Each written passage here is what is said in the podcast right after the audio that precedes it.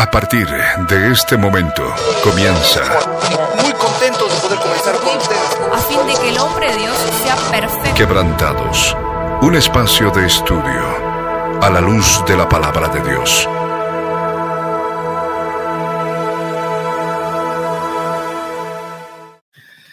Muy buenas tardes, amados oyentes. Sean bienvenidos una vez más a nuestro programa Quebrantados. Estamos en esta preciosa tarde de verano, listos para continuar con el tercer volumen de eh, el estudio que estamos haciendo de estas tres cartas de amor, de las tres epístolas del apóstol Juan, que están bendiciendo muchísimo nuestras vidas, están ayudando a firmar nuestros pies, eh, eh, a afirmarnos en el Señor, afirmarnos en, en- en, alimentarnos de esta palabra bendita y por supuesto prepararnos para la segunda venida de nuestro Rey. Muy buenas tardes, Flor, muy buenas tardes, Diego, bienvenidos al programa. Buenas tardes Milo, buenas tardes Diego y buenas tardes a todos nuestros oyentes. Eh, sean bienvenidos a un capítulo más de Quebrantados y estamos listos para comenzar, eh, para continuar, mejor dicho, estudiando lo que es la, la epístola de Juan. Eh, por favor, prepárense, saquen sus Biblias, sus marcadores, sus resaltadores para tomar apuntes. Amén. Sí, muy buenas tardes, amados hermanos. Eh, esperamos que este estudio bíblico sea de bendición.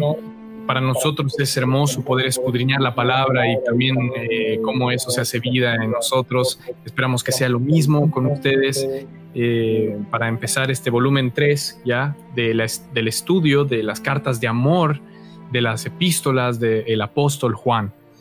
Así que bueno, podemos empezar, yo creo. Eh, de, nos habíamos quedado, bueno, podemos recapitular un poco. Vamos a recapitular un Sí. poco, porque la semana pasada estuvimos hablando, el volumen pasado estuvimos hablando sobre lo que era el Señor Jesús como el abogado de nuestras faltas, que eso por supuesto no nos daba la piedra libre para pecar deliberadamente, Sí. como habíamos estado compartiendo la palabra en Hebreos, y estaba el nuevo mandamiento, ¿no? El despojarnos de todo odio y más bien revestirnos de amor, porque el que aborrece a su hermano no puede decir que está en luz, si, es, si no puede decir que conocemos a Dios, si todavía hay eh, los sentimientos contrarios al amor de Dios en nuestra vida, ¿no? No solo el odio y el aborrecimiento, pues está, como decía Flor, el desdén, la molestia y tantos otros sentimientos negativos, carnales que pueden habitar en el corazón del hombre.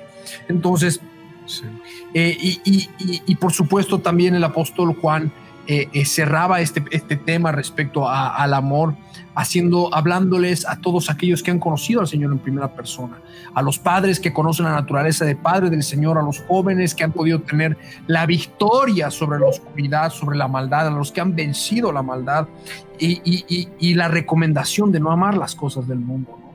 Entonces, eh, son todos estos detalles que hemos podido ver la semana pasada en el capítulo pasado y ahora hoy estamos listos para poder ver lo que es eh, desde el versículo 18 hasta el versículo 28. Son 10 versículos bíblicos que vamos a estar analizando el día de hoy. Eh, de manera que ya que estamos por comenzar, no sé si lo habían dicho antes, no, no, no, no, no escuché, pero los que nos están escuchando necesitan tener eh, cuaderno, lápiz, Sí. lapicero, la Biblia en la mano y comenzamos a tomar apuntes. Los que toman apuntes con el celular, por supuesto, también, ¿no? Eh, leemos la palabra en primera de Juan, en el capítulo 2, el versículo 18 hasta el versículo 28, que es uno de los versículos del día de hoy. Amén. Amén. Vamos.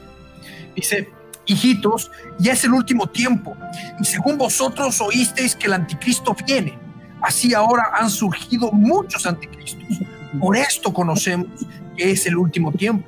Salieron de nosotros, dice el versículo 19, porque no eran de nosotros, porque si hubieran sido de nosotros, habrían permanecido con nosotros, pero salieron para que se manifieste que no todos son de nosotros. Y el versículo 20 añade y nos dice, pero vosotros tenéis la unción del santo y conocéis todas las cosas. No os he escrito como si ignoraseis la verdad, sino porque la conocéis y porque ninguna mentira procede de la verdad. ¿Quién es el mentiroso sino el que niega que Jesús es el Cristo?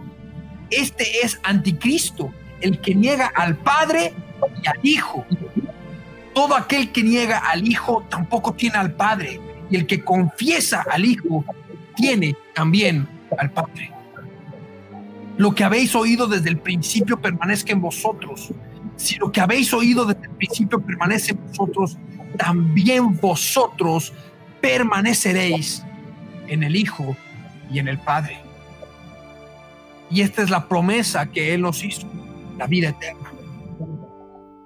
Os he escrito esto sobre los que os engañan, dice el versículo 26 y el versículo 27 explica y dice, pero la unción que vosotros recibisteis de Él permanece en vosotros y no tenéis necesidad de que nadie os enseñe, así como la unción misma os enseña todas las cosas y es verdadera y no es mentira, según ella os ha enseñado, permaneced en Él. Y ahora, hijitos, permaneced en Él para que cuando se manifieste tengamos confianza para que en su venida no nos alejemos de Él avergonzados. Esta palabra que el día de hoy vamos a estar compartiendo, verso por verso, renglón por renglón, es necesaria, pueda ser grabada penetrada hasta lo más profundo de nuestro ser para que podamos entender el tiempo en el que estamos viviendo, esta sexta edad en la que estamos cursando. Porque el apóstol Juan cuando habla de que es el último tiempo, habla de que estamos hablando de esta sexta edad de gracia de este último tiempo de gracia que se está constituyendo antes de la segunda venida de nuestro Señor Jesucristo. Esta palabra es para que nosotros no nos dejemos engañar por ninguna, por ningún viento de doctrina, por ninguna falsa doctrina trate de quitarle la deidad a que trate de quitarle el significado de Cristo a nuestro Señor Jesús, que trate de quitarle eh, el peso de la verdad a nuestro Señor Jesucristo cuando dijo, yo soy el camino y la verdad y la vida y nadie viene al Padre sin es por mí.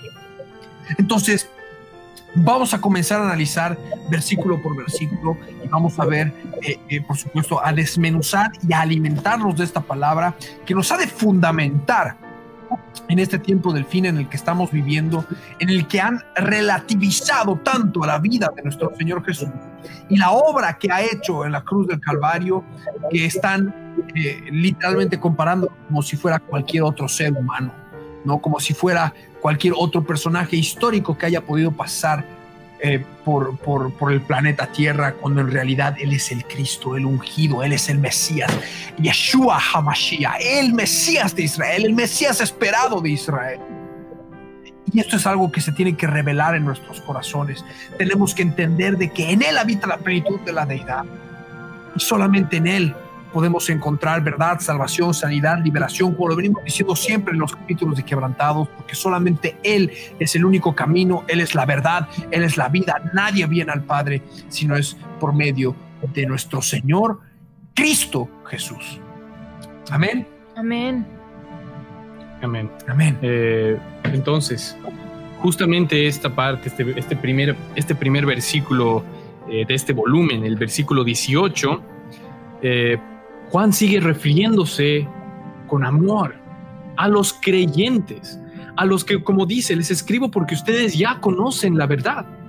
Está hablando a nosotros que creemos y confesamos con nuestra boca que somos hijos de Dios.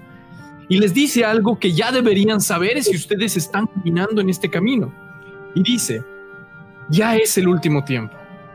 Y según vosotros oísteis, el anticristo viene el anticristo es un hombre mencionado en las escrituras que va a ser el, gobernante mundial, que está mencionado desde el Antiguo Testamento hasta el Nuevo Testamento, que vendrá y pondrá por 42 meses un gobierno mundial donde se desatará la tribulación y la gran tribulación, y esto vendrá en la tierra como los últimos tiempos antes de la venida final de Jesús con su iglesia. Y y, este eh, era es una de las doctrinas básicas en el cristianismo, porque sabemos que Cristo murió por nosotros, sabemos del perdón, la expiación, la propiciación de los pecados, pero también sabemos de la profecía, porque es el mismo espíritu. El testimonio de Jesucristo es el espíritu de la profecía. Y cuando nosotros vemos Apocalipsis, cuando nosotros leemos Daniel o leemos otros libros de la escritura, vemos a este hombre identificado en el futuro, en lo que viene pronto. Y es parte de la doctrina cristiana. El anticristo viene como un gobernante mundial pronto. Y les dice, ustedes ya saben esto. Ustedes, eh, según oísteis, el anticristo viene. pero añade para entender, como otros escritores de la palabra también eh, lo dijeron, así ahora han surgido muchos anticristos. Por esto conocemos que es el último tiempo. Y, avancemos, vemos en el versículo donde dice, salieron de nosotros, pero no eran de nosotros, porque si hubiesen sido de nosotros, habrían permanecido con nosotros, pero salieron para que se manifestase que no todos son de nosotros, porque acá Juan se está refiriendo al espíritu del anticristo, que ya estaba mm, eh, en orden, ya se estaba manifestando en la vida de muchas personas. Ese espíritu mismo del anticristo, que es, una, es un espíritu que niega la divinidad de Dios, es un espíritu que utiliza la Biblia, que utiliza medias verdades con mentiras y trata de tergiversar todas las cosas. Y que ese espíritu del anticristo ya estaba en función en ese tiempo. Por eso es que Juan en el capítulo anterior hemos visto, en el, en el capítulo 1 y, y, parte del capítulo 2, está peleando contra estas doctrinas, está refutando estas doctrinas, estas falsas enseñanzas que muchos falsos maestros con el espíritu del anticristo enseñaban porque negaban la divinidad de Jesús, porque negaban eh, que, eh, la santidad de Dios, negaban al Padre y negaban al Hijo. Y, y es importante que entendamos eso porque al principio cuando nos dice muchos anticristos hay muchos cristianos que se confunden porque, ah, bueno, pero el anticristo. Van a haber pensé- muchos anticristos. Claro, y- como si hubieran muchos gobernantes que vayan a pasar. Muchos Exacto. incluso lo interpretan de esa manera, ¿no? Es Como si a lo largo de la diferencia. historia. Y efectivamente son precumplimientos. Exacto. Podemos ver que, podemos ver que, que- que sabiendo de que la- el, el anticristo ha de ser el cuerno pequeño del macho cabrío, el último cuerno del pequeño del macho cabrío que ha de cubrir toda la tierra, que inicialmente es pequeño y se hace grande y crece mucho al sur y hacia el oriente y hacia la tierra gloriosa. Pero sabemos que hubo un primer cuerno grande, que era Alejandro Magno, que es figura y sombra. Y así también podemos eh, mencionar a muchos otros personajes históricos que tenían el espíritu del anticristo, Sí. eh, como podemos hablar, como vemos en el Imperio Napoleónico, como podemos ver, bueno, ya habíamos mencionado a Alejandro Magno, se puede mencionar a Hitler, podríamos mencionar a Mussolini, podríamos mencionar a estos gobernantes que desde Nimrod a nuestros días se han comportado de esta manera, ¿no? Y, y- y- ahora en este tiempo en el que estamos viviendo, como tú bien decías, eh, Dieguito, se ha levantado este espíritu de anticristo, este espíritu del anticristo, estos anticristos, que niegan que Jesús sea el Cristo. Sí. ¿no? Y eso es, eso es la, la- la verdadera eh, eh, eh, esencia de lo que representa el espíritu del anticristo, es que niega directamente que Jesús fuera el Cristo. Y estamos viviendo en una edad, en, en- en una, en un tiempo, en una generación, en el cual eh, eh, se ha dejado, no, no es que se ha dejado, porque pues, esto, esto ocurre desde hace muchos años ya, ¿no? eh, de negar la, la deidad de nuestro Señor Jesús y decir de que Jesús solamente fue un hombre, un hombre muy bueno, un hombre que nos enseñó a amar, un maestro moral, ¿no? Y esto también lo hemos tocado dentro de Quebrantados, inclusive habíamos, habíamos citado a C.S. Lewis cuando él hablaba al respecto, de que no podía haber un punto medio, ¿no? O el Señor Jesús era Dios hecho hombre que se hizo uno de nosotros para dar su vida eh, como expiación por el pecado, para que nosotros podamos tener acceso de nuevo a las regiones celestes, al lugar santísimo, a la presencia del Señor y por supuesto al cielo. O estaba loco, no hay punto intermedio, ¿no? O nos postramos ante Él o blasfemamos de Él y lastimosamente estamos viviendo en una generación que lo único bueno que encuentran en Jesús es como si fuera un eh, autor moral, ¿no?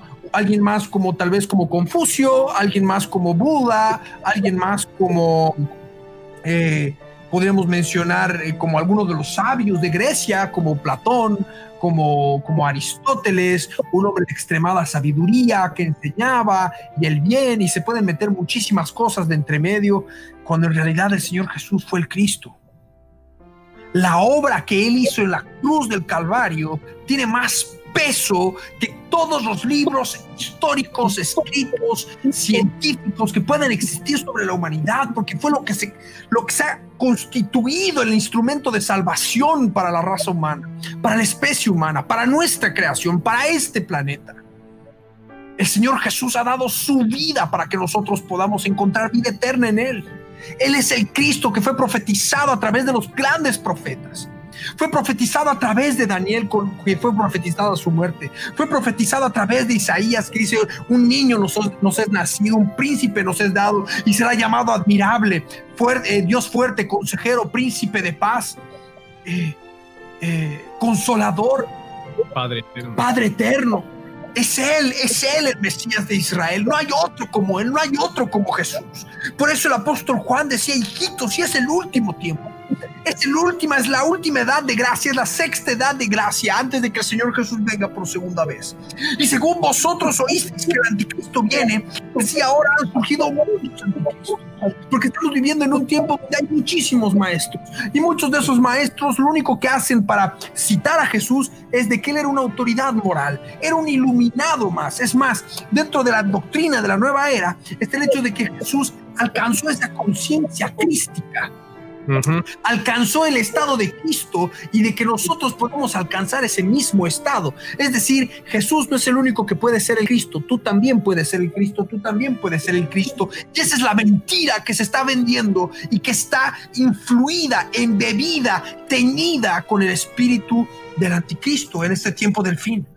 Por eso el apóstol Juan decía que habían surgido muchos anticristos. El apóstol Juan había escrito esta carta justamente para destruir el gnosticismo que se estaba levantando, los gnósticos que se estaban levantando en ese tiempo, que estaban negando la deidad de nuestro Señor Jesucristo. Entonces el apóstol Juan nos advierte, nos advertía, y estamos hablando de casi dos milenios atrás, porque estos son los primeros años, esto, esto, si mal no me equivoco, fue escrito entre el año 70 o el año 90 después de Cristo. O sea, esto es algo que ha sido escrito hace casi dos mil años, un poco menos de dos mil años, y sin embargo sigue aplicándose porque, porque este espíritu de Cristo ha seguido operando durante toda esta edad. Un espíritu que se levanta contra todo lo que es Dios, los objetos de culto. ¿Por qué? Porque al final y al cabo es el universo, tú eres tu propio Dios, tú eres el Dios de tu vida, el Dios de tu destino. Eh, tú puedes alcanzar la conciencia crística que lo camuflan de tal manera, porque no es lo mismo un cristiano que busca perfeccionar su santidad en el temor de Dios y busca llegar a la estatura y a la plenitud de la madurez de Cristo, a que en la nueva era tú seas Cristo. No. Nosotros sabemos que todo cambio bueno que podemos tener es a través del Señor Jesús, a través del Cristo, a través del Mesías, a través del ungido.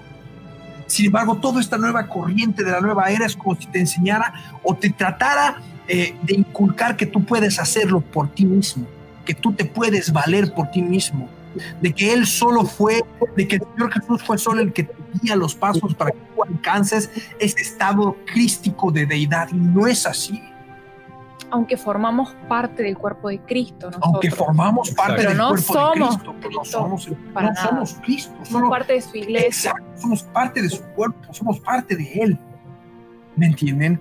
Pero somos parte de Él porque hacemos su voluntad. Somos parte de Él porque decidimos vivir en la luz, no porque nosotros creamos que podamos irradiar por nuestra propia cuenta esa luz, sino porque nosotros buscamos ser un reflejo una llenura del Espíritu Santo de Dios en nuestra vida. Nosotros buscamos formar parte del cuerpo de Cristo, somos el cuerpo de Cristo, somos la iglesia, somos un organismo vivo, pero solamente uno fue el que estuvo sin mancha, sin pecado, dio su vida en la cruz del Calvario y derramó su sangre preciosa para que nosotros podamos llegar a donde hoy estamos parados y a donde vamos a llegar cuando alcancemos el fin de nuestra fe, que es la salvación de nuestras almas, ¿no? Entonces, es tan sutil, imagínense la diferencia, formar parte del cuerpo de Cristo y ser Cristo, ¿no? Es una diferencia muy sutil, pero es real y esto se tiene que conocer. Nosotros, el Señor Jesús dijo, vosotros sois el pámpano y yo soy la vid y separados de mí nada pueden hacer.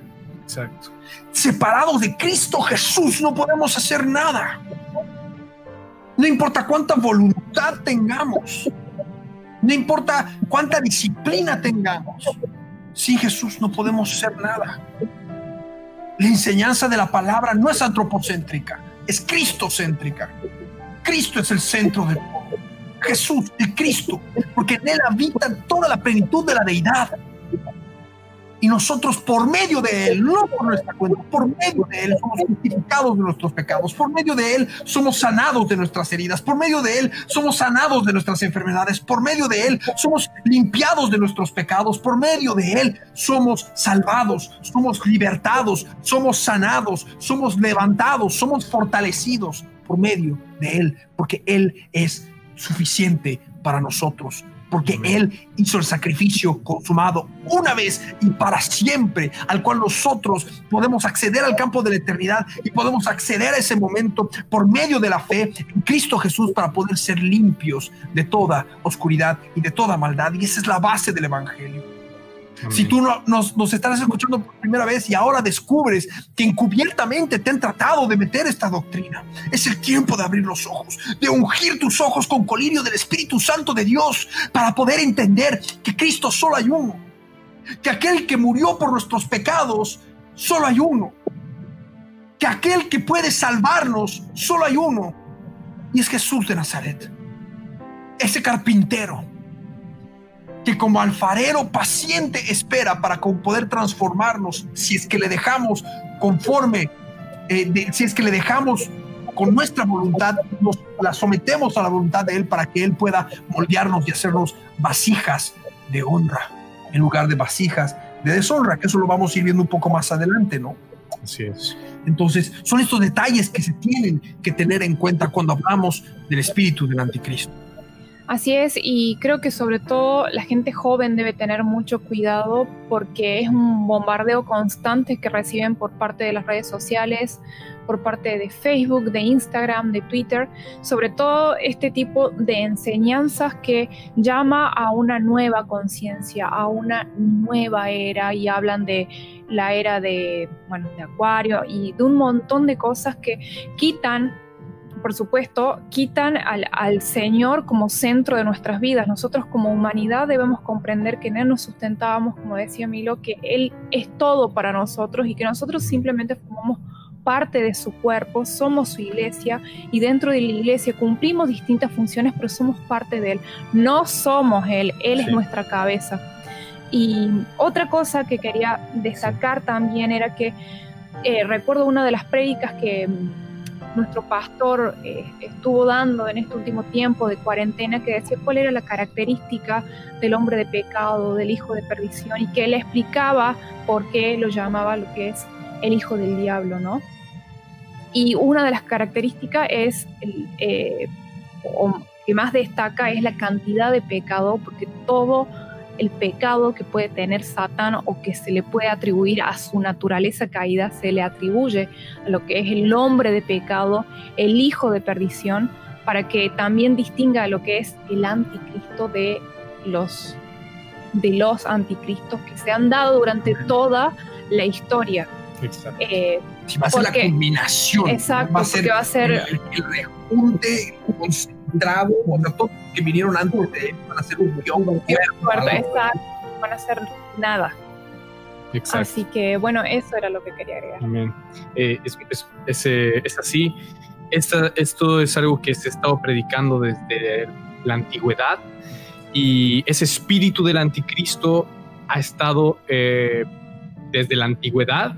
Lo vemos en estos inicios de la iglesia temprana y lo vemos ahora tal vez con diferentes nombres, diferentes términos, pero es lo mismo.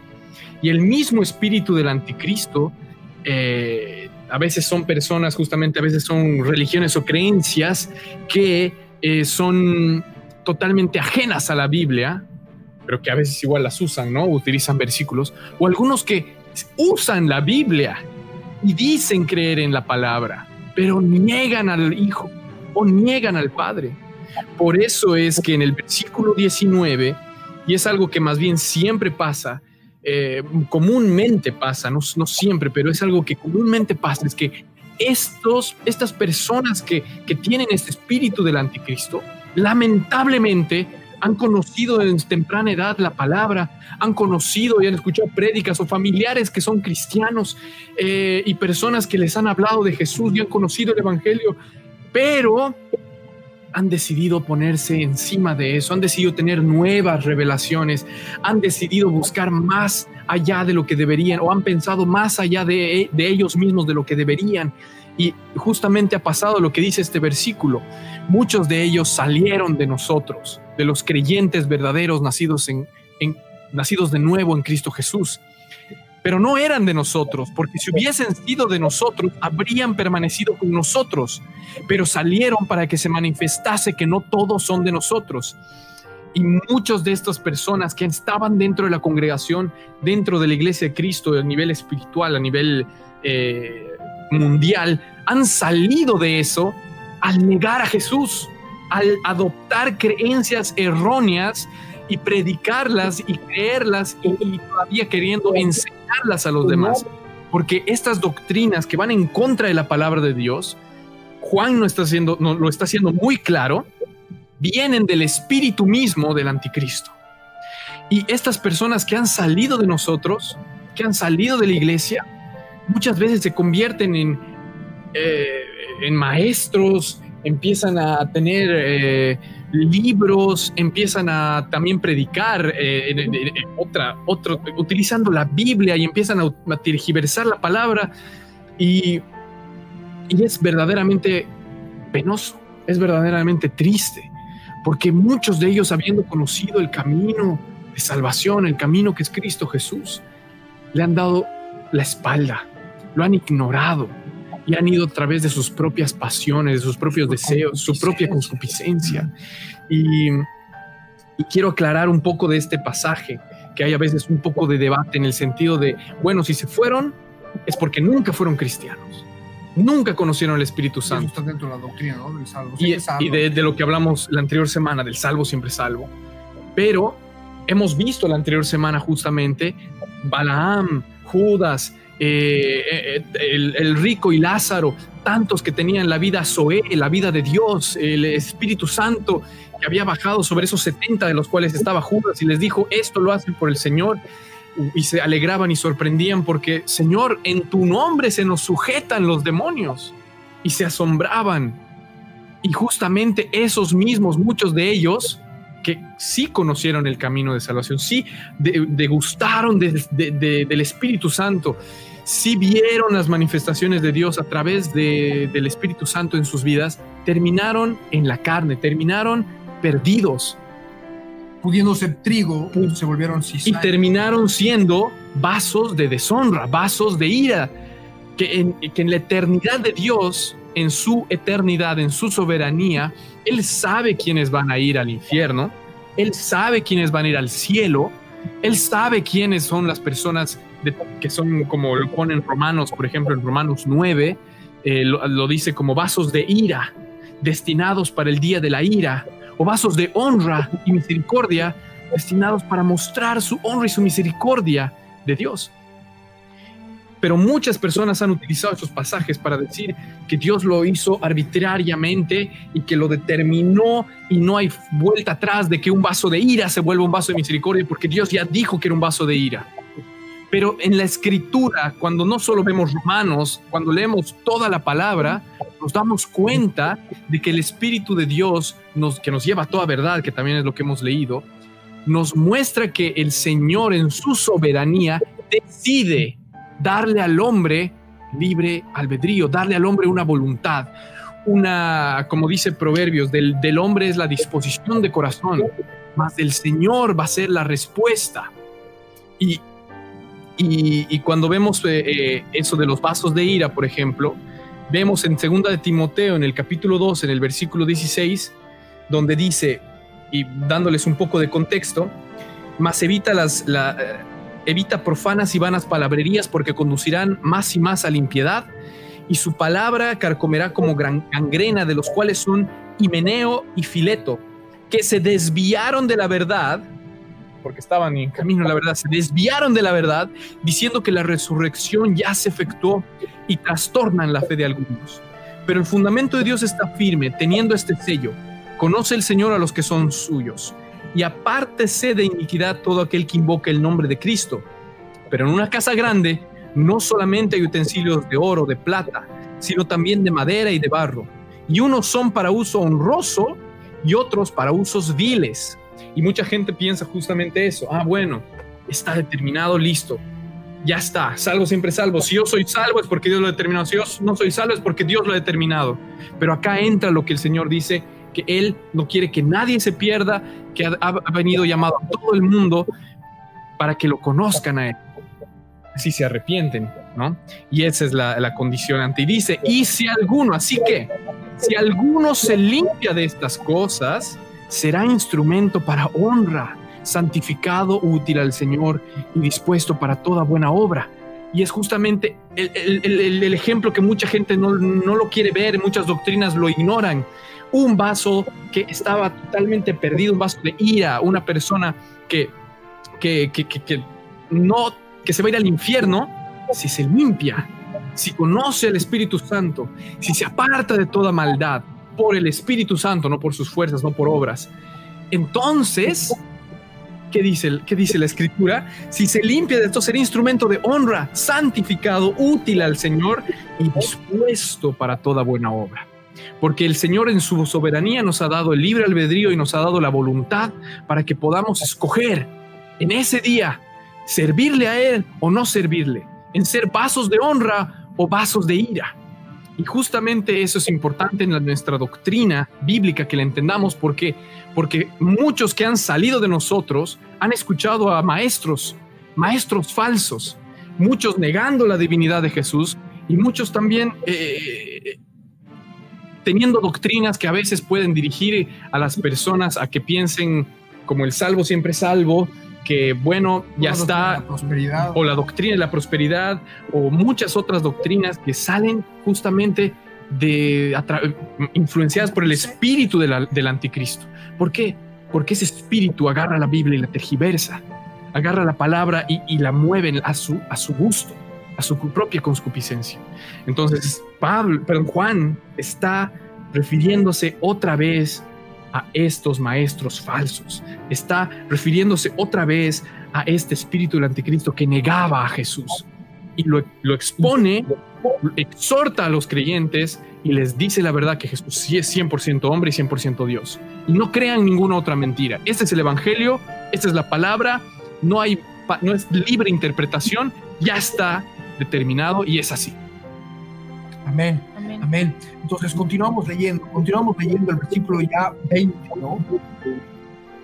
Porque después de hacer todo esto, hubieran permanecido con nosotros y ahí podemos ver el trigo, la cizaña que crecen juntos, y cuántos se han dado la vuelta, se han constituido como Caín, eh, eh, que, han, eh, que han salido defenestrado, atacados, se les ha metido el diablo, el espíritu de Judas, en el pasado también ha sucedido, los que han Sí. traicionado a sus propios hermanos eh, eh, de, de la, de la iglesia primitiva y los entregaban al circo romano, y también está profetizado que más adelante va a seguir sucediendo cuando los roman bueno, ya está persiguiendo, estoy seguro que en el Medio Oriente y en, y en, y en el Asia está pasando, ¿no?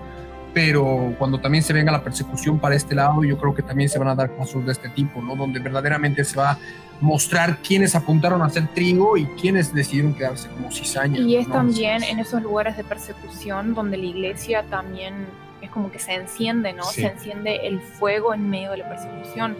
Asombrosamente es así. Así que no, no, no debemos acomodarnos ni, ni sentirnos cómodos porque debemos buscar más del Señor, ¿no? Amén. Para que, no caigamos en desgracia ni tampoco, como dice nuestro amado pastor, nos estemos traicionando unos a otros cuando de repente nos, nos sintamos perseguidos, veamos que nos están defenestrando, que nos están vituperando, que nos están persiguiendo, que nos están buscando. Es que yo creo que lo que sucede es lo siguiente, si ahora en este tiempo no nos preparamos, si no limpiamos nuestros corazones y nos deshacemos de la tibieza espiritual, porque los tibios son vomitados, cuando vengan los problemas, venga la tribulación, por supuesto, la fe nos va a faltar, el miedo nos va a sobrecoger, que el miedo conlleva así castigo, porque el verdadero amor echa fuera el temor y el temor lleva en sí castigo. Y por miedo, por hambre o por cualquier otra emoción, como el que aborrece a su hermano, el que aborrece a su hermano, van a estar entregando, van a estar traicionando Sí. a sus propios hermanos en es. Ahora que tenemos el tiempo y la libertad para poder leer la palabra, para poder predicar la palabra, para poder escuchar alabanzas, para poder adorar, orar públicamente, subir versículos a las redes sociales para que podamos predicar lo que fuere, es el tiempo en el que tenemos que aprovechar para limpiarnos. Se, se están transmitiendo, pero, pero, mi amor, ahora te dejo seguir, se están transmitiendo una prédica cada hora, desde las 7 de la mañana, creo que hasta las 12 de la noche, eh, a través de, la, de Facebook, de Twitter, de YouTube, de Instagram, para que pueda la gente escuchar.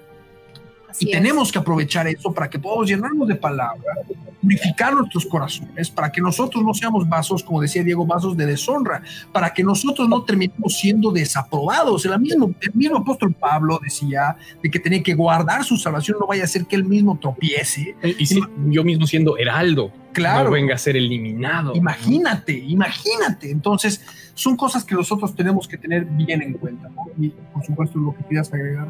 Sí, eso iba a decir que tenemos el privilegio de haber eh, nacido de nuevo en un ministerio donde se predican la sana doctrina y con un conocimiento verdaderamente profundo de lo que es la palabra de Dios, de lo que es la naturaleza de nuestro Señor y sus atributos.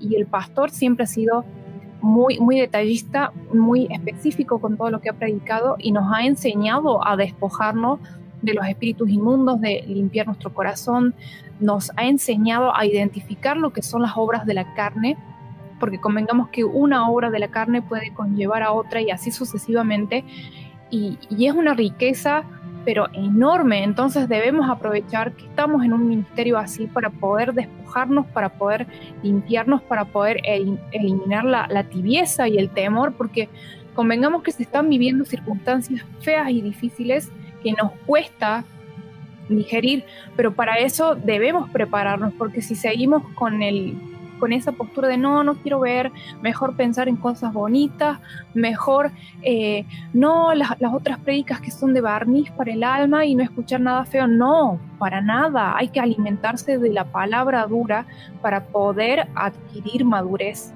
Como dice la palabra en 1 de Juan capítulo 2, en el verso 20, pero vosotros tenéis la unción del santo, por la cual conocéis todas las cosas. Ponemos ahí en pantalla. Pero vosotros tenéis la unción del santo y conocéis todas las cosas. ¿Por qué? Porque la unción del santo, el Espíritu Santo de Dios, viene con siete espíritus de Dios, el espíritu de sabiduría, el espíritu de discernimiento, el espíritu de conocimiento, el espíritu de temor de Dios. ¿Para qué? Para que sepamos discernir, para que sepamos las cosas, para que cuando vengan con herejías destructoras, con herejías encubiertas, podamos discernir y rechazar en el nombre de Jesús y poder exponer a la luz de la palabra lo que es la verdad, ¿no? Y creo que Dieguito estabas por compartir es. un pasaje en segunda de Pedro, lo, si quieres lo vas Sí. poniendo y, y continúas con lo que querías comentar, pero es justamente es eso, ¿no? es eso, es, es justamente lo que estamos hablando, de lo que hemos visto justamente que pasaba en ese tiempo y también pasa ahora. Y es importante que lo recalquemos, que la escritura es, eh, es lo que Dios nos ha revelado a la humanidad. Y sepan que Satanás, el adversario, eh, está totalmente en contra de todo, todo, todo lo que Dios ha estado utilizando a, los hombres, cuando son sus hijos, como dice Jesús, si quieren ser mis discípulos, sepan que el mundo los aborrecerá. Y bienaventurados si los aborrecen, porque es una confirmación de que nosotros estamos en Él, de que estamos andando como Él anduvo, de que estamos predicando las cosas que Él predicaba. Porque cuando uno predica las cosas que, que Jesús hablaba, cuando uno es esa vasija que muestra lo que Él eh, que quería decir, cuando nos dejamos usar por Él, vemos la manifestación de Dios salvando almas, pero también vemos al enemigo enfurecido contra nosotros y contra Dios con las cosas que Él está haciendo en nuestra vida. Porque el enemigo prefiere que nosotros nos mantengamos eh, pasivos, que nos mantengamos, eh, claro, Adormilado. adormilados. Quiere que solamente leamos para nosotros, que solamente veamos para nosotros. Pero imagínense si todos y cada uno de nosotros estuviera prendido en fuego, predicando a cada uno, a su hermano, a su hermana, a su primo, a su prima, a sus amigos. Lo que podríamos hacer, como dice el pastor, con este amor revelado. Y, y- y avanzamos, ¿no? En, la parte, la que habla de que salieron de nosotros, para que se manifieste que no todos son de nosotros, que ya lo hemos hablado, eh, y les dice en el versículo 20, pero vosotros tenéis la unción del santo y conocéis todas las cosas. No os he escrito como si ignoraseis la verdad, sino porque la conocéis y porque ninguna mentira procede de la verdad. Porque Juan estaba hablando acá acerca de las, de las falsos maestros. estaba hablando acá enseñanzas bíblicas que iban en contra de los falsos maestros, de las falsas enseñanzas. Y quiero poner unos pasajes de la palabra que nos advierten de estos hombres y que nos, nos dan unos, unas cuantas, nos dan luz de cómo ellos operan también. Y hemos visto que el espíritu del anticristo niega al Padre y niega al Hijo. Y, por ejemplo, más adelante, y voy a, eso también lo vamos a estar viendo en otros capítulos, en Primera de Juan, en el capítulo 4, en el versículo el versículo 3 dice, todo espíritu que no confiese que Jesucristo ha venido en carne no es de Dios, este es el espíritu del anticristo, el cual vosotros habéis oído que viene y que ahora ya está en el mundo. Y sabemos la diferencia del hombre, del anticristo y de este espíritu que ya está en el mundo. Y este mismo espíritu que causa y hace muchas enseñanzas falsas, también nos vemos en hombres, como lo muestra Pedro en su segunda carta, eh, donde dice, pero hubo también falsos profetas entre el pueblo. Y es justamente lo que habíamos hablado en Juan, que salieron de nosotros, es decir, personas que conocían la palabra, personas que estaban en el pueblo, personas que conocías. Y dice, pero hubo también falsos profetas en el pueblo, como habrán entre vosotros falsos maestros, que introducirán encubiertamente herejías destructoras y aún negarán al, negarán al Señor que los rescató atrayendo sobre sí mismos destrucción repentina. Eh, y, justamente estos falsos maestros, estos falsos profetas que están entre el pueblo, que saldrán de entre nosotros, que meten herejías, es importante recalcar que son encubiertas, que no son tan claras, que por fuera se pueden ver como un, incluso una iglesia cristiana evangélica y uno, puede estar diciendo amén, amén. Un evangelio de Exacto. Y muchas veces hasta puedes escuchar el mensaje y decir está amén, amén. Pero, pero lo que significa detrás de ellos, lo que ellos tienen en su doctrina es errada. O por ejemplo, cuando las personas leen la Biblia y ven que el pastor está agarrando una Biblia, listo. Ya dejan sus sentidos espirituales, ya dejan de discernir y, toman lo que sea que viene de, de, de ellos. Juan está haciendo esa exhortación y nos muestra también en otra parte de la Biblia, y esto más, lo pongo en Segunda de Corintios, en el capítulo 11, en el versículo, eh, en el versículo 12, donde dice, más lo que hago lo haré aún para quitar la ocasión a aquellos que la desean, a fin de que aquellos en que se glorían sean hallados semejantes a nosotros esos que se gloriaban, esos que hacían esas cosas, que daban herejías, dice, estos son falsos apóstoles, obreros fraudulentos que se disfrazan como apóstoles de Cristo. Y no es maravilla, porque el mismo Satanás se disfraza como ángel de luz.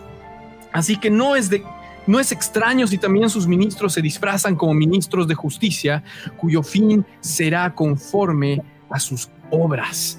Entonces, no es nada raro si van a haber congregaciones enteras que van a estar cegadas, personas enteras que van a decir que siguen a Cristo, pero la doctrina básica, lo que ellos están haciendo, lo que ellos están predicando, están negando al Hijo, están negando la divinidad de Jesús, están negando lo que nos salva, porque si niegas al Hijo, el Hijo te negará delante del Padre. Y cuando vayas ahí y vos, y vos creas que vas a entrar al cielo, te va a decir, no te conozco apartaos de mí, hacedores de maldad, porque vas a ver los pecados que tienes y vas a ver si tú eres una de estas personas que el espíritu del anticristo te está queriendo engañar, te está queriendo manipular y no llegues a ese día porque ese día ya va a ser demasiado tarde. Es ahora cuando podemos nosotros arrepentirnos, cuando podemos cambiar y cuando podemos estar atentos a esas herejías que las meten encubiertamente, no las dicen de frente, las meten encubiertamente. Así que debemos estar seguros de que esta es la palabra de Dios y que si está escrito es la verdad. Y si alguien viene y trata de utilizar ¿no? las escrituras y manipularla y viene acá, tengan los sentidos ejercitados para poder discernir, para poder darse cuenta, porque Charles Spurgeon decía algo muy importante, el discernimiento no es saber qué está bien de qué está mal, el discernimiento es saber qué está bien de lo que está, eh, qué está, qué está bien y saber lo que está medio mal, ¿no? De lo que tiene casi verdad, de lo que no es solamente 100% la verdad, tiene un poco de verdad, sino que hay un porcentaje que está mal. El discernir eso es el verdadero discernimiento. Pasa que Satanás siempre ha mezclado la verdad con la mentira. Así es. Y aprender a discernir ahí el engaño de Satanás es la clave, ¿no? Y esta, esto solo se logra con la llenura del Espíritu Santo de Dios en nuestras vidas y es algo que nosotros tenemos que buscar en todo tiempo, ¿no? Amén. Amén. Entonces, el, el versículo, quisiera que vayamos al versículo 21 eh, de nuevo, el primero de Juan capítulo, eh, capítulo 2, perdón, que la palabra del Señor nos dice, dice lo siguiente, dice, no os he escrito como si ignoraseis la verdad, sino porque la conocéis y porque ninguna mentira procede de la verdad. Es decir, la verdad pura es únicamente verdad. Y si llegamos al conocimiento de la verdad, que es en Cristo Jesús, porque Él es la verdad y la vida, cuando conocemos a Jesús plenamente, conocemos de que en Jesús no hay mentira. Por ende, no hay medias verdades. No hay verdades a medias en Cristo Jesús, sino está la verdad. Y el versículo 22 nos contesta y nos pregunta, perdón, nos, pregunta y dice, ¿quién es el mentiroso? Sino el que niega que Jesús es el Cristo. Si sabemos que Jesús es la verdad y Él dijo que era el camino, la verdad y la vida, que nadie puede ver al Padre si no es por medio de Él, que los que lo han visto a Él lo han visto al Padre. Si sabemos que en Él actúa, en Él está la plenitud de la deidad. Es mentiroso aquel que dice que Jesús no es el Cristo. Exacto. Y estamos hoy en un tiempo del fin, porque el Señor está viniendo, en el que de una manera muy sutil, porque no es que no es como, bueno, por lo menos en el hemisferio occidental, no es como se daba en la persecución antes, ¿no? Antes los cristianos eran llevados al Coliseo y era un espectáculo y todo lo demás. Hoy seguimos siendo un espectáculo porque somos de quienes más se burlan. De hecho, la creencia, la religión, pongamos entre comillas, eh, más burlada en, en el occidente es el cristianismo. A nivel mundial considero que es el cristianismo. No, no veo que tanta gente se burle del budismo, del taoísmo, eh, del, del, de los, del, islam, del islam, lo que es los musulmanes. Eh, es, es el cristianismo es el eje de la burla constante. Muy bien, eso lo sabemos. Pero también estamos viviendo en una generación en la que tratan de vivir una espiritualidad, una falsa espiritualidad. Y acá la palabra dice que el que miente, es decir, el que no tiene la verdad en él, niega la deidad de Cristo. O sea, toda persona que niega la de que Jesús es el Cristo, de que Jesús habitaba la plenitud de la deidad, que fue 100% hombre, 100% Dios, como tú lo habías dicho en momentos, Diego, eh, no está la verdad, está la mentira. Este es el anticristo, dice el versículo 22, volvemos a poner, el que niega al Padre y el que niega al Hijo. Este es el anticristo, el que niega al Padre y el que niega al Hijo.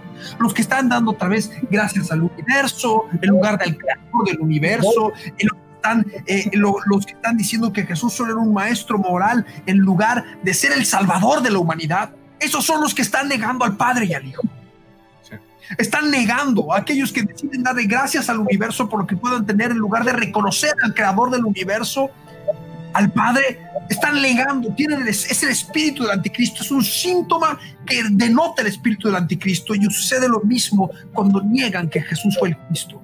Cuando toman en poco el sacrificio que Él hizo en la cruz del Calvario.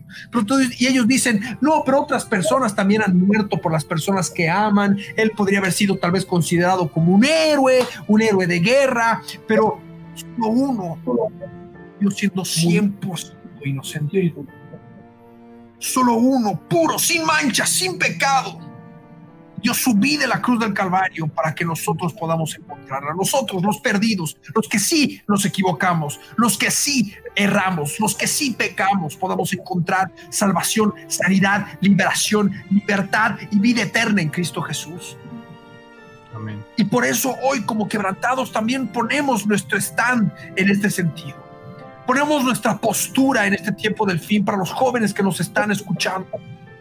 Que es mentiroso todo aquel que niega que Jesús es el Cristo. Porque Cristo Jesús es el Cristo. Es el Mesías de Israel. Es el Mesías esperado. En él habita la plenitud de la deidad. Y por medio de él podemos alcanzar todas las cosas. Porque sin él no somos nada Así y es. tenemos que darle muerte a la cruz del Calvario. Y ese es el evangelio del reino para que nosotros podamos tomar los pasos de nuestro Señor Jesús, tomar nuestra cruz y negar a nosotros mismos para que entender que solamente a través de Cristo Jesús podemos encontrar salvación, sanidad y liberación para nuestras almas. Él es el único medio, no hay otro. Todo lo demás es un bálsamo, un pasatiempo, un paliativo, pero no es la solución. Así y nos es. oponemos con toda la verdad en Cristo Jesús contra la mentira, contra la mentira que dice que Jesús solamente fue un buen hombre, contra la mentira que dice que Jesús solamente fue un buen maestro moral. No, Jesús fue mucho más que eso. Una verdad a medias no es verdad, es mentira. Jesús es el Cristo.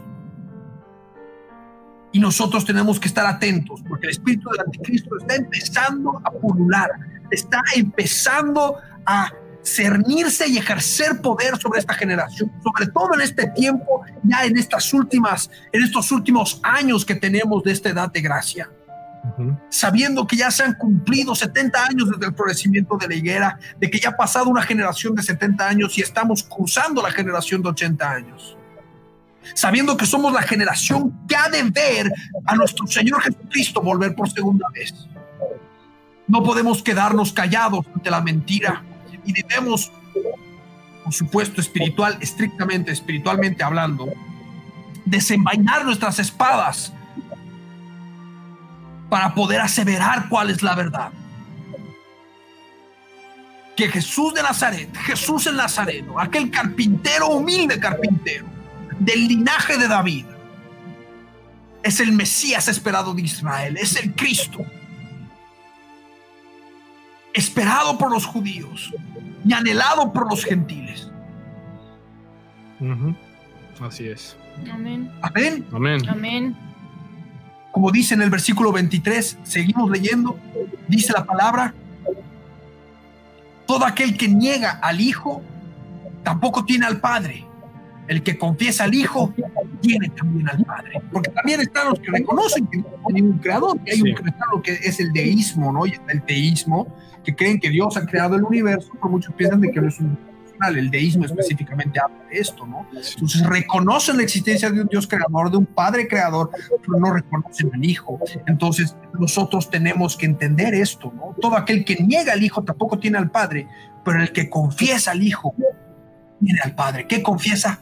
Confesar que Jesús ha muerto en la cruz del Calvario por nuestros pecados, que Él es el Hijo de Dios, el Hijo unigénito, que Él es Dios encarnado, el Verbo hecho carne, para que nosotros podamos ser libres de toda oscuridad. Amén. Amén. Amén. No sé si quieren agregar algo más respecto a estos versículos.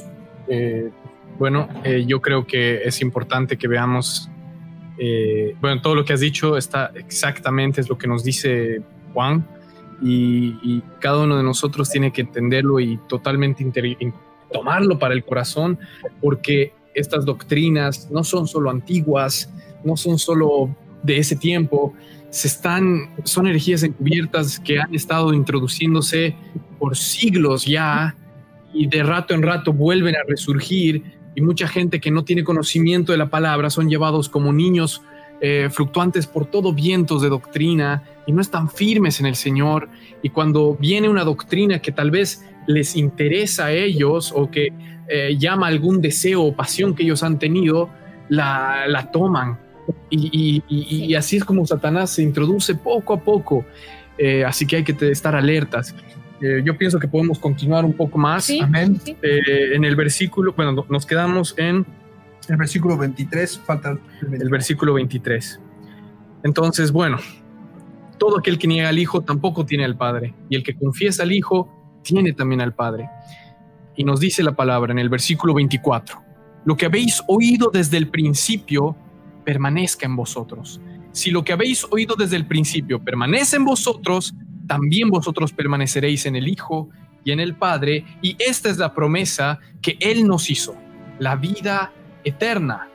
Y dice algo, os he escrito esto sobre los que sobre los que os engañan. Y Juan estaba escribiendo todo esto hasta ahora, refiriéndose al espíritu del anticristo, refiriéndose en los otros capítulos justamente eh, a, los que creían que en Dios hay luz y tiniebla, en que el hombre, este gnosticismo, en que el hombre puede llegar a ser como Jesús, de, esta ideología de cristocéntrica, de la nueva era, de que podemos alcanzar el estado, el estado de Cristo y poder ser iluminados como Él igual, porque eh, Cristo vino como un hombre, o también algunos que dicen que Cristo no vino como un hombre, vino simplemente como era un alien, Un espíritu. eh, un espíritu, y por eso también Juan más adelante dice, los que dicen que Cristo no vino en carne, también están con el espíritu del anticristo. Entonces, estas doctrinas erróneas que, se, que han atacado la iglesia en ese tiempo, siguen atacando ahora. Es por eso es necesario que nosotros hablemos, es necesario que nosotros prediquemos al respecto, porque Juan escribía todo esto eh, en referencia a los que engañaban a la iglesia. Pero luego da una explicación en el versículo 27, donde dice, pero la unción que vosotros recibisteis de él permanece en vosotros, y no tenéis necesidad de que nadie os enseñe, así como la unción misma os enseña todas las cosas y es verdadera y no es mentira, según ella os ha enseñado, permaneced en él.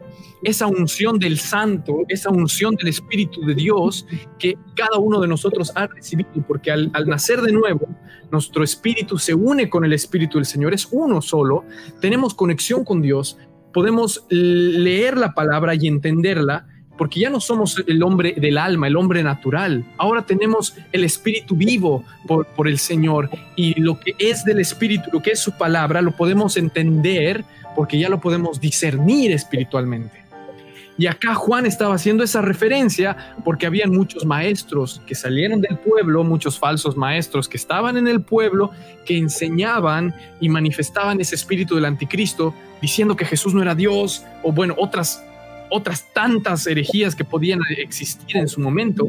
Y Juan les dice, recuerden que ustedes tienen al Espíritu Santo, que tienen la unción del Santo, con el cual no tienen necesidad de que ningún hombre les enseñe. Y esto es importante aclararlo porque ya también Satanás utiliza eso para que muchos cristianos no quieran escuchar a ningún pastor, a ningún podcast, a ningún programa que enseñe la Biblia porque ellos quieren aprender por su cuenta y a veces el Señor nos dice también en su palabra que Él ha levantado maestros, ha levantado profetas, ha levantado apóstoles para enseñar a la iglesia, al cuerpo de Cristo. El Señor nos revela tanto a nosotros como a tantos a lo largo de la historia su verdad para que seamos simplemente eh, cañerías, para que seamos vasijas de Él, que podamos hablar lo que Dios está diciendo, lo que Dios está mostrando. Por eso el Señor quiere que nosotros prediquemos su evangelio. No predicamos lo que nosotros queremos o lo que nosotros se nos, se nos pinta, se nos parece.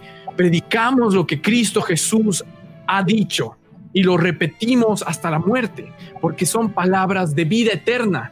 Nuestras palabras de hombre no sirven, no, no, son, no, son, no, no van a hacer nada, no van a cambiar nada en tu corazón. Solo las palabras de vida eterna. Por eso también Pedro dice, el que hable, hable conforme a la palabra de Dios. Y cuando nosotros hablamos y tratamos de enseñar, tratamos de mostrar estas cosas que el Señor nos ha ido revelando, ¿para qué? Para la enseñanza y edifica edificación del cuerpo de Cristo. Y, amén. Y todo esto para que alcancemos lo que Él nos ha prometido, como decía en el versículo 25, la vida eterna. La vida eterna. La vida eterna. Todo esto se resume al premio, al galardón, la vida eterna. El otro día leía un, un, un, a un hermano en Cristo Jesús que vive en Estados Unidos que decía, no cross, no crown. Sin cruz no hay corona. Y cuando habla de sin cruz, es sin tomar la cruz del Calvario día a día, negándote a ti mismo, no vas a alcanzar tu corona, que es el fin de nuestra fe, la salvación de nuestras almas. No creo que a ninguno de nosotros nos interese de qué va a estar hecha la corona. Creo que lo que más nos importa es estar en la presencia del Señor en Así ese es. momento. ¿No? Así es. Eh, entonces, eso es sumamente importante. Tenemos, como decía Dieguito, que hemos recibido eh, la unción del santo para permanecer en él, para no dejar que ese, ese aceite mengüe, ese aceite se gaste o ese aceite se ensucie. ¿no? Con Es- nuestra propia exacto, y, y algo que también nuestro pastor ha venido recalcando durante todas las exhortaciones que le hace el pueblo justamente cómo vamos a hacer esas vasijas llenas de aceite si realmente no nos congregamos, si realmente no estamos tomando la cruz y limpiándonos cada día, si realmente no estamos adorando a nuestro Señor en espíritu y en verdad. ¿Cómo es posible que nosotros el día que venga el Señor realmente seamos vírgenes eh, las vírgenes prudentes y no seamos las insensatas, si nos cuesta congregarnos, si nos cuesta escuchar la palabra de Dios, si tenemos oídos pesados para estar escuchando palabra durante tanto tiempo, porque convengamos que el pastor a veces predica tres, cuatro horas, y es necesario que todos y cada uno de nosotros, esto va para nosotros también, escuchemos la palabra con atención y en temor reverente de Dios para que realmente esa unción que menciona la palabra realmente la tengamos y podamos discernir lo que es una mentira de lo que es una casi verdad. Exacto. Amén. Y con estos ya, estos últimos dos versículos terminamos de leer, ya vemos el versículo 28, lo podemos poner en pantalla, y el versículo 29 después, que da con esto ya un cierre, ¿no? A todo lo que estuvo compartiendo Juan en esta segunda parte del capítulo Que la palabra dice, sí, ahora hijitos, permaneced en él para que cuando se manifieste tengamos confianza, para que en su venida no nos alejemos de él avergonzados. Un ratito dijimos eso ahí. O sea, tenemos que permanecer en él para que cuando él venga estemos que confiados. Dice con miedo, dice con, eh, con temor, dice con zozobra, dice con angustia, no, con confianza, para que en su venida no nos alejemos de él avergonzados. Y si, perdón Milo, si mal... Eh, puede ser que el, libro del príncipe de Tiro explica y detalla unos de estos versículos. Lo explica muy bien, habría que buscarlo eh, para dar también la explicación de lo que esto significa durante la segunda venida de Cristo. ¿Cuál es la explicación específica con respecto a lo que es, el arrebatamiento de las primicias y con lo que es el arrebatamiento del, de, la, de, la, mujer? Para que cuando se manifieste bien el arrebatamiento, tengamos la confianza de que, de que vamos a ser arrebatados, para que en su venida no nos alejemos de Él avergonzados. ¿Por qué? Porque si te estás quedando, por supuesto que viene el sentimiento de vergüenza, de decir, no he llegado para poder ser tomado por digno de escapar. ¿Por qué? ¿Por qué he tolerado este pecado en mi vida? Y ahí viene la vergüenza. Y el huir y decir también al terminar ahí entre los montes, decir, pucha, prefiero la muerte, ¿no? Sí. Entonces, es esta advertencia la que se está, y estoy seguro que está en el príncipe de tiro. Sería bueno que lo vayamos compartiendo. Seguramente la semana que viene al recapitular lo vamos a estar leyendo. Y creo que es la parte también de la manifestación, ¿no? Que habla eh, justamente en el original, no sé si es en este versículo específicamente, pero creo que eso te refieres, Flor, que habla eh, a la hora calculada, ¿no? Claro. Que en su debido tiempo, en, en la hora calculada dice el original, y es algo que los que están en el ministerio conocen eh, dentro de lo que es la semana 70 de Daniel, son fechas claras que nos da la escritura con días exactos en los cuales tendrían que revelarse tantas cosas, profecías, bueno, es una, es una cosa que podríamos tomar en otro capítulo, ¿no? La semana 70 de Daniel, pero es, es hermosa la palabra porque en los evangelios igual está la profecía y está ahí, se muestra todo lo que es, lo que es referente al Señor. Eh, y cuando el Señor se manifieste, eh, que sabemos al final de la semana 70, también habla eh, cuando se manifieste el hombre del anticristo, que es lo que estoy hablando en este momento, el, el hombre de pecado, a la hora calculada. Y sí, sí, en la fecha calculada. En la fecha calculada. Está en, si no me equivoco, en Tesalonicenses y habla de cuando se manifiesta. Cuando el hombre de pecado. Y, y, bueno, estamos. Se ha revelado. Se ha revelado. Bueno, amén, amén. Eso es muy importante. Y bueno, volviendo al último versículo bíblico, dice que si sabéis, lo ponemos ahora en pantalla, ahí va. Si sabéis que Él es justo, que el Señor es justo, sabed también que todo el que hace justicia es nacido de Él. ¿Cuándo practicamos la justicia? Cuando vamos a la cruz del Calvario por nuestras obras de la carne y las crucificamos.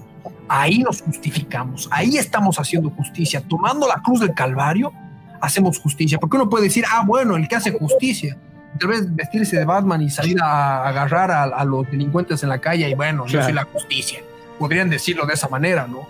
Pero no, no, el que hace justicia es aquel que entre en juicio con el Señor y primero pone en orden su casa, porque el juicio de Dios empieza por su propia casa y el juicio de Dios tiene que empezar por tu propio corazón. Sí. ¿no? Si sabéis que Él es justo, sabed también que todo el que hace justicia es nacido de Él. O sea, todos los que han nacido de nuevo tienen que practicar la justicia. Y la manera de practicar la justicia, el Señor mismo Jesús nos lo dijo. Aquel que quiera venir en pos de mí, niegues a sí mismo, tome su cruz cada día y sígame. De esa manera practicamos la justicia. Y eso es lo que tenemos que buscar hacer todos y cada uno eh, de nosotros y cada uno de nuestros días hasta que el Señor Jesús venga, para que cuando venga ese día estemos con esperanza y con confianza, en lugar de temor, zozobra y ganas de que la tierra nos trague, ¿no? Exacto. ganas de decir trágame tierra. Entonces, creo que eso es todo lo que hemos podido compartir el día de hoy. Eh, quisiera que por favor eh, puedan hacer una oración junto con nosotros para poder cerrar este programa. Eh, Dieguito, Y- tú puedes guiar la oración. Y antes, antes solamente para terminar, cerrar una idea que tenía, eh, nosotros sabemos que nuestro Señor, que nos ha dado esa unción, que nos ha dado el Espíritu Santo, que nos guía a toda verdad y que Él dirige nuestra vida, nos ha dado maestros, nos ha dado pastores, nos ha dado profetas, nos ha dado apóstoles para la edificación eh, de la iglesia de Cristo, ¿no?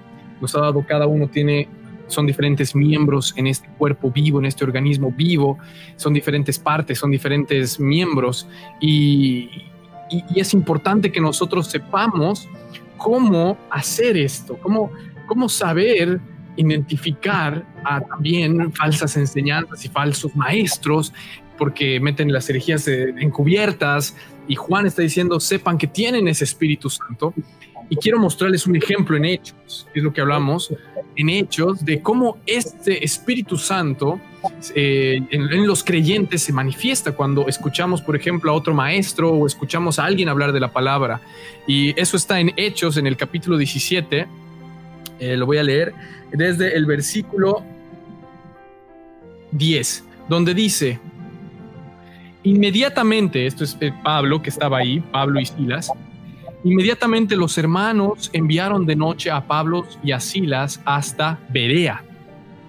Y ellos, habiendo llegado, entraron en las sinagogas de los judíos.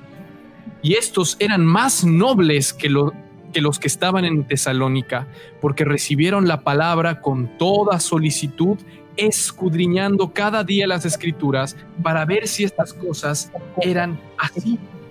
Y justamente la iglesia de Berea era muy diferente a otras partes donde Pablo y Silas habían ido, porque Pablo hacía milagros y mucha gente al ver también los milagros se convertían. Y mucho esto en en Tesalónica. Eh, y, y cuando fue a Berea, la iglesia de Berea, los judíos que estaban ahí, que también creían en Jesús al escuchar la palabra y la predicación de ellos, ¿qué hicieron? Dice la palabra que eran más nobles que los otras, que las otras personas, eran mucho más nobles que los de Tesalónica, porque recibieron la palabra con toda solicitud, escudriñando cada día las escrituras para ver si estas cosas eran así. Y cuánto cambiaría la iglesia de Cristo y cuánto, cuántas personas se darían cuenta de la, de la perfecta eh, y hermosa palabra que tenemos en nuestras manos si lo que escucháramos lo escudriñáramos, lo, podríamos leer, lo podríamos buscar, lo podríamos eh, entender. Pero mucha gente solo se conforma con ser oidores de la palabra y ni siquiera abren sus Biblias, solamente confían en lo que están diciendo y listo. Hay tanta gente que ataca al ministerio, que nos ataca a nosotros, que ataca a tantos otros ministerios del Señor y no han escuchado una sola prédica, no han visto los versículos que están claramente escritos en la palabra, no han escudriñado. Es por eso que Pablo a esta iglesia que escudriñaba para ver si estas cosas eran así, los llamó más nobles, más bienaventurados. Y es justamente esa una de las cosas que debemos hacer como creyentes. Cuando alguien quiera venirte a hablar de, o escuches a alguien hablar, un pastor o lo que fuera, eh, porque sabemos hay ministros que se visten como ministros de luz, y puedas discernir lo que dice por las escrituras, porque vas a estar a la luz de la palabra, porque vas a estar tan lleno del conocimiento de Dios que vas a poder identificar, vas a poder discernir, vas a poder saber que eso está mal y no vas a ser llevado como un niño fluctuante por todo viento de doctrina, porque no sé, porque tus emociones te gustó como predicaba. Entonces es importante ser firmes en esto y saber que debemos ser como los de Berea, escudriñar para verificar que estas cosas sean así. Y, ese es el punto que quería dar antes de cerrar la, el programa. Y bueno, yo creo que podemos hacer una oración para, para poder pedirle al Señor que seamos enseñados en Él, para poder pedirle al Señor que podamos tener su unción y su Espíritu Santo que nos guía toda verdad y que podamos escudriñar siempre las escrituras, no dejándonos engañar tantas cosas que hay en este mundo. Así que oremos. Amado Señor, subimos a tu presencia, mi Dios, para pedirte en este día, Jesús, que tú seas el rey de nuestras vidas, que en toda área, Señor, de nuestro corazón, tú puedas entronizarte, Señor, que tú puedas mostrarme, Señor, qué cosas debo cambiar, que tú puedas mostrarme, Señor, qué cosas tengo que entregar en la cruz del Calvario.